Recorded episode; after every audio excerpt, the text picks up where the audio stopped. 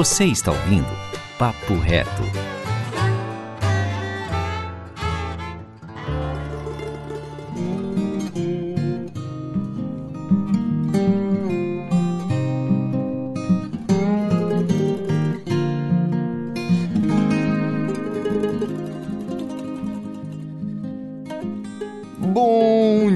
Tarde, muito boa noite, pessoal. Estamos começando agora mais um programa aqui no Papo Reto, dentro da casa EFC Cast. E o meu nome é Pedro Augusto e eu sou o seu apresentador de sempre.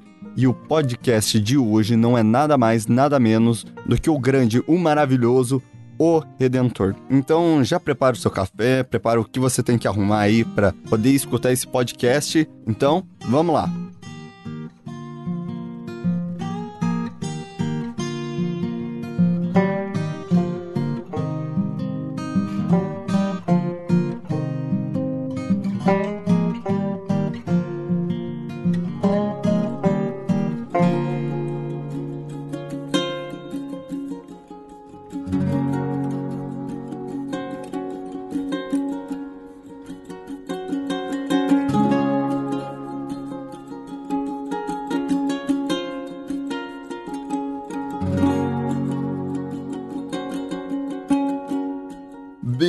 Caro ouvinte, para a gente começar o nosso programa já direto para falar sobre esse assunto que é tão maravilhoso, que é a obra de Deus em nós, para nossa redenção e para o perdão dos nossos pecados, a gente tem que começar a entender talvez uma das questões mais centrais sobre a redenção. É que Deus é quem opera toda a salvação. Você pode estar olhando assim e perguntando, tá, como que isso funciona? Ou você já sabe, mas é sempre bom a gente recapitular. Primeiro, a gente tem que entender que Deus foi quem proveio o meio para que a gente tivesse os nossos pecados perdoados. Vamos lá para Romanos 3:24 que diz o seguinte: "Mas ele em sua graça nos declara justos por meio de Cristo Jesus, que nos restaurou do castigo dos nossos pecados." Esse versículo que o apóstolo Paulo traz é muito importante para a gente compreender como que a graça de Deus vem a nós. O próprio Deus encarnado se deu numa cruz para perdoar os nossos pecados. Então, o meio da nossa salvação, como a gente já disse no podcast anterior, se você não escutou, corre lá ouvir antes desse, porque vai te ajudar a ter uma base para entender tudo que vai acontecer aqui, e entender também a profundidade do pecado. A gente falou que nenhuma pessoa pode chegar a Deus por meio das suas próprias mãos, ou seja, pelas suas boas obras, pelos seus atos de justiça ou de qualquer outra forma, a não ser por Jesus Cristo, porque ele diz o seguinte: Eu sou o caminho, a verdade e a vida. Ninguém vem ao Pai senão por mim. Então Jesus é o caminho que leva a gente até o Pai. Entendendo que Jesus Cristo também é Deus e ele se entregou por nós, foi o próprio Deus que proveio isso e que nos trouxe para perto dele. Então esse é o primeiro ponto essencial. Agora, o segundo ponto muito importante para a gente entender é o Espírito Santo que opera em nós, que faz que nós aceitamos que Jesus Cristo é Senhor e Salvador da nossa vida. Vejamos lá em 1 Pedro, capítulo 1, versículo 2. Fala o seguinte: Deus, o Pai, os conhecia de antemão e os escolheu, e o Espírito os santificou com a obediência e a purificação pelo sangue de Jesus Cristo. Que você tenha cada vez mais a graça e paz. Então a gente tem que compreender que toda a Trindade também estava envolvida no processo da nossa conversão. O Pai foi quem nos perdoa por meio de Jesus Cristo e o Espírito é quem nos vivifica para que a gente possa viver uma vida de santidade, que vai ser o próximo podcast, não perca. Então isso nos abre um panorama da compreensão da salvação extraordinário. Por quê? Não é eu nem você. Talvez você quando está orando, você ore o seguinte: Pai, obrigado pelo Senhor ter me salvado.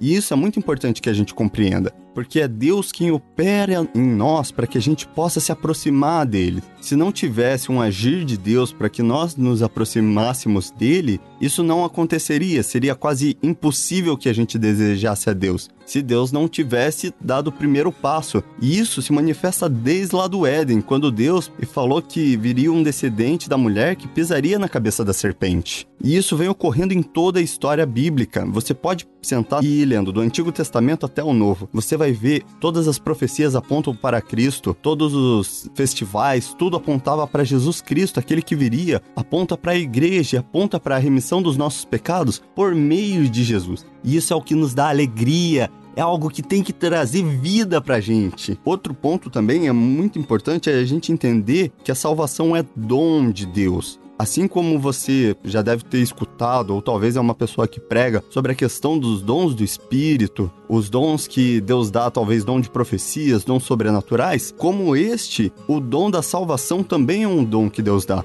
Lá em Romanos 6, 23 diz o seguinte: Pois o salário do pecado é a morte, mas o dom gratuito de Deus é a vida eterna. A palavra dom é a mesma utilizada para outros dons que o Espírito dá. Quando fala em dom de línguas, ele usa a mesma palavrinha no grego, que é carismato. Então a salvação também é uma dádiva. E a dádiva mais maravilhosa. Se alguém te perguntar, você acredita que todos aqueles que têm o Espírito Santo recebem um dom? Você pode falar com certeza que sim porque a salvação é um dom de Deus. Não tem como você ter o Espírito se Deus não te redime por meio dele não, e não amolece teu coração para que você dobre os seus joelhos e peça misericórdia por conta dos nossos pecados. Então, o primeiro ponto já está bem estabelecido, eu creio, que é você compreender que a salvação é uma dádiva e é um dom de Deus, é que Deus que opera nas nossas vidas para que a salvação ocorra.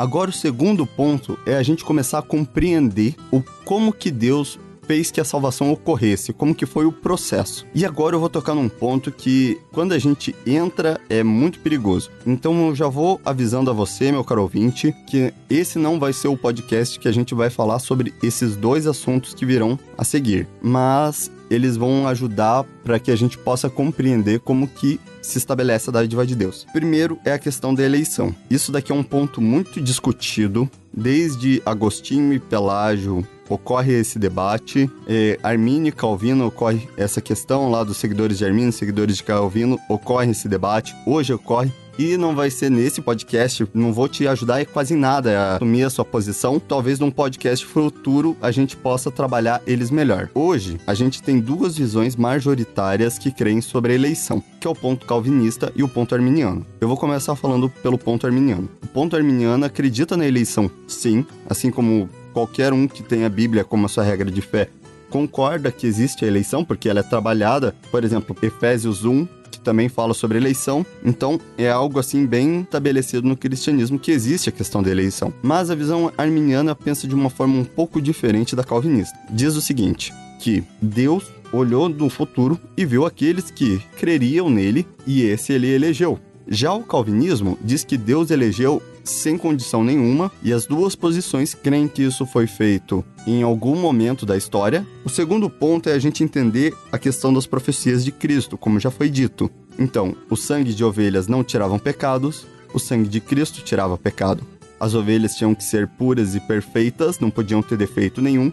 Jesus era puro, perfeito, não tinha defeito nenhum. Mas as ovelhas não tinham poder de limpar o pecado do homem. Porém, Jesus Cristo tinha o sangue que lavava os nossos pecados tanto as pessoas no Antigo Testamento quanto as pessoas no Novo Testamento foram salvas pela obra de Cristo na cruz do Calvário. As pessoas do Antigo Testamento acreditavam em Cristo por meio dos símbolos e as do Novo Testamento creem em Jesus Cristo por meio do próprio Jesus Cristo e da manifestação do seu evangelho das nossas vidas. Então ele é o meio pela salvação e na terra não foi dado nenhum outro nome para salvar o homem do seu pecado. Lá em Filipenses capítulo 2, do 5 ao 12, fala o seguinte: Tenham a mesma atitude demonstrada em Cristo, embora sendo Deus, não considerou ser igual a Deus, fosse algo que deveria se apegar. Em vez disso, esvaziou-se a si mesmo, assumiu a posição de escravo e nasceu como ser humano. Quando veio na forma humana, humilhou-se e foi obediente até a morte, a morte de cruz. Por isso, Deus elevou ao lugar mais alto, da mais alta honra, e lhe deu um nome que está acima de todos os nomes, para que o nome de Jesus todo joelho se dobre nos céus, na terra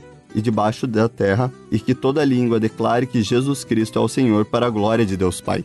Então, Jesus Cristo foi um meio consumado que Deus usou para pregar nas nossas vidas e trazer a salvação, porque não existe nada pior para o homem do que estar longe de Deus. Nós necessitamos de Deus porque é um amor incondicional e extraordinário que nos traz vida e vida em abundância. Então, a pregação do evangelho é algo fundamental na vida de todo cristão. Eu e você precisamos criar o hábito de evangelizar as pessoas e contar desse Cristo que veio e morreu para perdoar os nossos pecados, sendo Deus ele mesmo se esvaziou, assumindo a forma de servo. E não existe nada mais bonito do que ter essa compreensão que Jesus Cristo veio para nos salvar. É melhor do que qualquer notícia que você possa dar para uma pessoa. Foi que o próprio Deus se esvaziou e se entregou para perdoar os seus pecados. É algo assim absurdo que as pessoas olham e vão dizer: cara, isso é impossível. Não é nem porque a gente está falando de Deus, é porque a gente está falando de um ser todo-poderoso, todo grandioso, Deus, o maior ser concebível. Cara, ele se esvaziar e se entregar por mim, por você, é algo assim sem tamanho. É algo que não que nenhuma pessoa pode mensurar com a cabeça dela. É algo extraordinário. Nem a mais bela história escrita pelos homens pode contar tal maravilha. Então é algo assim surpreendente que afeta a minha e a sua vida. Tem uma conversa do C.S. Lewis com o Tolkien que é extraordinária e que sempre me fez pensar e achar linda, que é a questão da jornada do herói. Então, esse é o ponto auge da jornada de herói. Quando Jesus Cristo morre e ressuscita no terceiro dia. Vamos lá pensar comigo. O mundo entra em colapso com o pecado. Deus por meio da sua graça, estabelece um pacto, que a gente vai chamar de pacto de obra, e esse pacto começa a se desenvolver. Porém, esse pacto é falho.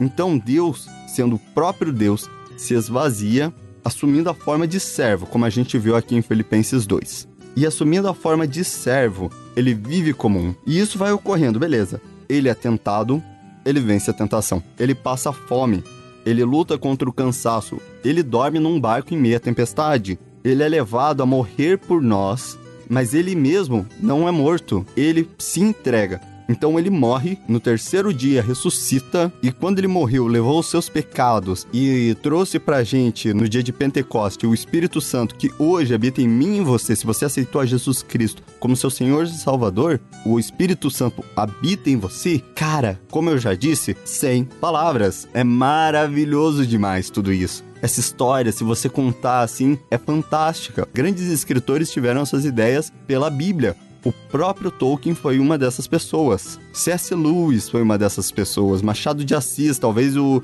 o nome que você mais escuta no seu colégio do professor de literatura é Machado de Assis. Teve muitas histórias suas, tirado da Bíblia. Então Deus é um grande contador de história que se revela a nós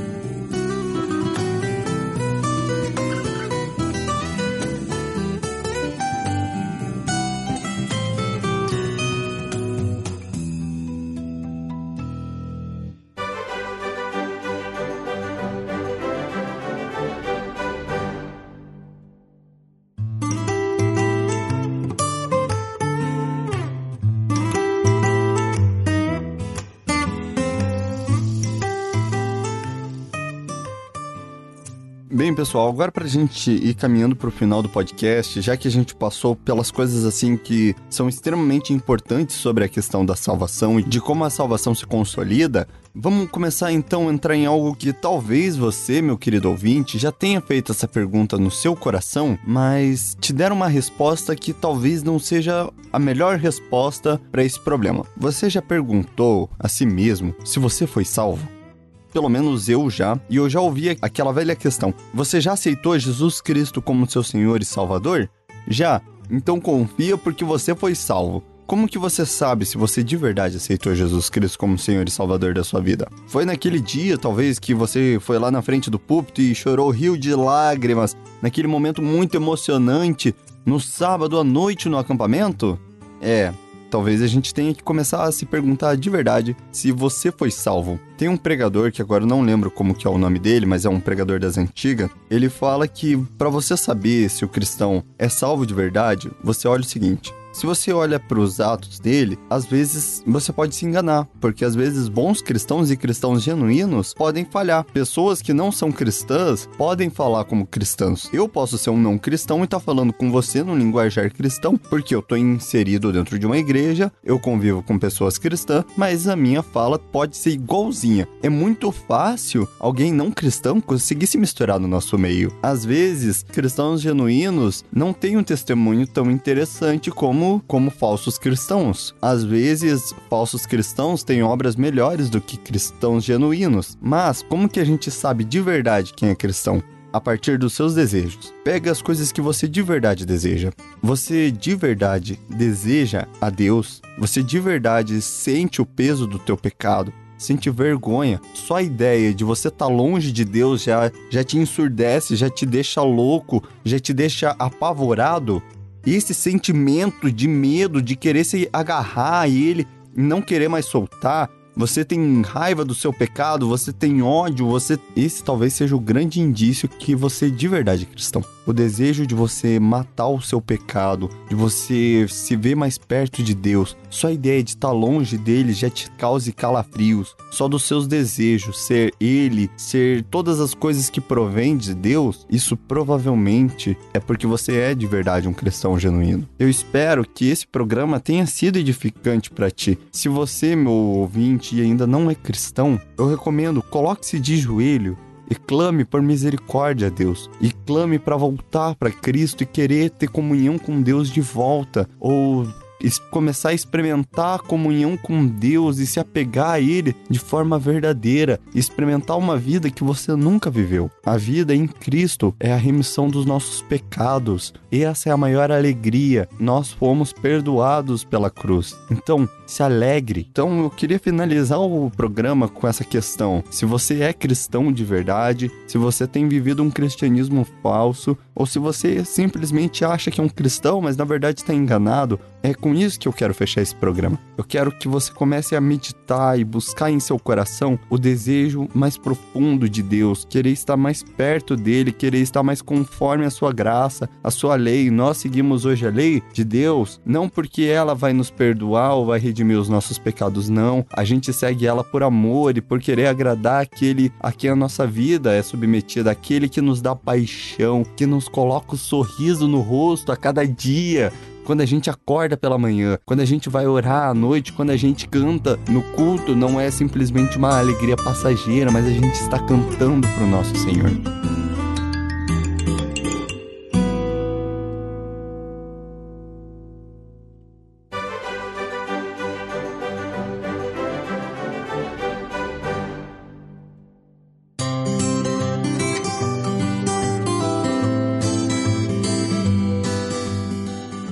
E agora eu te convido, meu amigo, a escutar os podcasts anteriores, aí a nossa página lá no Instagram, underline eu fui chamado. Se quiser conversar, entre em contato conosco lá pela DM do Instagram. Procuraremos responder o mais rápido possível. Se você quiser bater um papo, simplesmente comentar o que gostou, o que não gostou do programa, se quiser dar sugestões, dica, contar o seu testemunho ou simplesmente bater um papo, jogar conversa fora, estamos sempre disponíveis e será um prazer conversar com você.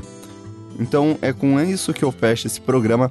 Eu peço que Deus abençoe muito a sua vida e que você conheça cada dia e se aprofunde mais, conheça mais da graça e da glória do nosso Senhor Jesus Cristo e do nosso Pai Todo-Poderoso que estás no céu.